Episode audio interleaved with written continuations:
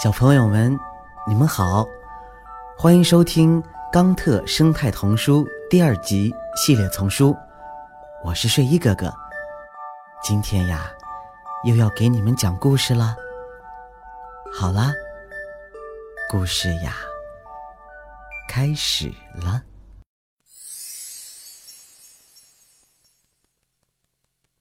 带刺的荨麻。一只瓢虫带着它的孩子穿越森林，它们从一株植物飞到另一株上，吃着植物上的蚜虫。瓢虫一抬头，刚好看到一只小山羊伸着舌头，馋馋的盯着那些茂盛的绿色荨麻。孩子，你饿了吗？呃，我实在太饿了。我想吃这些荨麻，可是舌头却被荨麻的刺扎疼了。你看，我舌头上到处都是荨麻刺扎出的小红泡了。小山羊哀叹：“你妈妈没有告诉过你要小心一些吗？”她当然说过呀，但是我从来不知道被荨麻刺扎到会这么疼。荨麻是我们这些昆虫最好的避难所了。因为荨麻能保护我们不被奶牛或山羊吃掉，你的舌头刺痛一次以后就不会再来这里吃了。瓢虫笑着说：“呃，但是我妈妈告诉我，这些荨麻有助于治疗疾病，比如关节炎，还有风湿病。”你妈妈说的对，但是，首先，你这么年轻。不会得这些病的。其次，我从来没听说过舌头会得风湿病。瓢虫咯咯地笑着。妈妈还告诉我，荨麻富含铁，铁是我身体里造血必要的元素呢。你有一个非常智慧的妈妈。你为什么不做荨麻汤喝，而不是生吃它们呢？呃。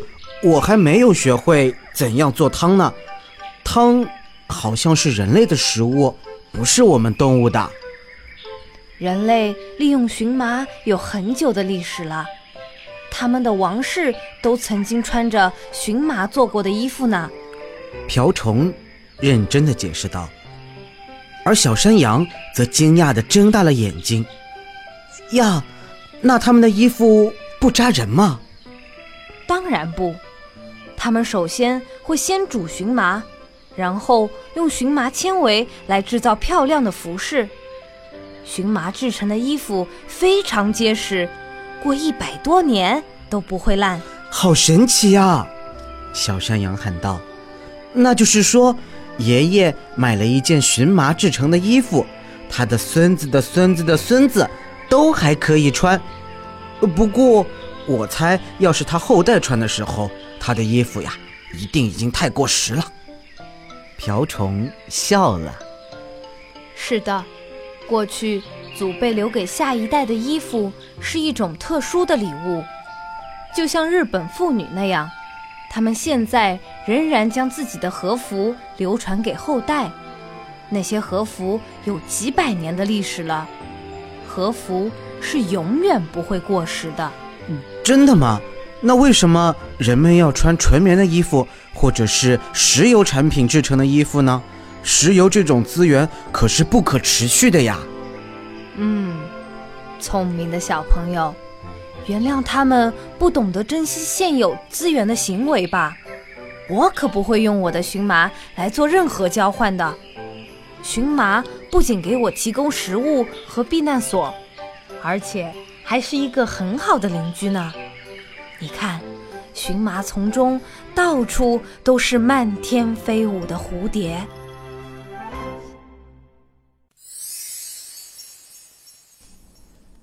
想一想，瓢虫的英文是 ladybird，lady 是女士，bird 是小鸟。可是瓢虫既不是女士，也不是小鸟。和你的爸爸妈妈讨论一下。中文中有没有这样给物种以错误的称呼的有趣情形呢？